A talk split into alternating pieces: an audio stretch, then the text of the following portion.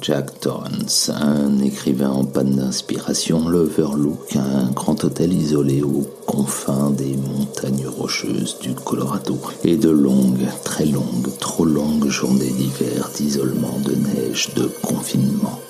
Aujourd'hui considéré par beaucoup comme l'un des plus grands classiques du film d'horreur, The Shining de Stanley Kubrick marche sur les traces d'autres incontournables du cinéma, Rosemary's Baby, ou encore l'exorciste, on y retrouve le lieu isolé ou hanté, le personnage central prêt à tuer les siens, et cet enchevêtrement inexplicable de perceptions extrasensorielles. Mais surtout, on y retrouve un Jack Nicholson habité, envoûté, effrayant de justesse dans la peau d'un homme qui, à force d'être enfermé, perd peu à peu pied jusqu'à s'armer d'une hache et nous lâcher ce Here's Johnny, entré depuis dans la légende.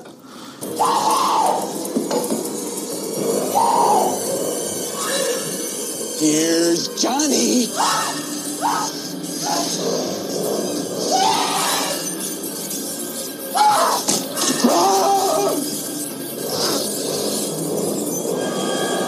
La minute touche à sa fin. Pour nous suivre sur Facebook, YouTube, Insta et les autres et partager toujours et encore plus notre cinéma d'hier à aujourd'hui, un simple hashtag Tout mon cinéma suffit. Et surtout, n'hésitez pas à vous abonner, liker, noter, commenter.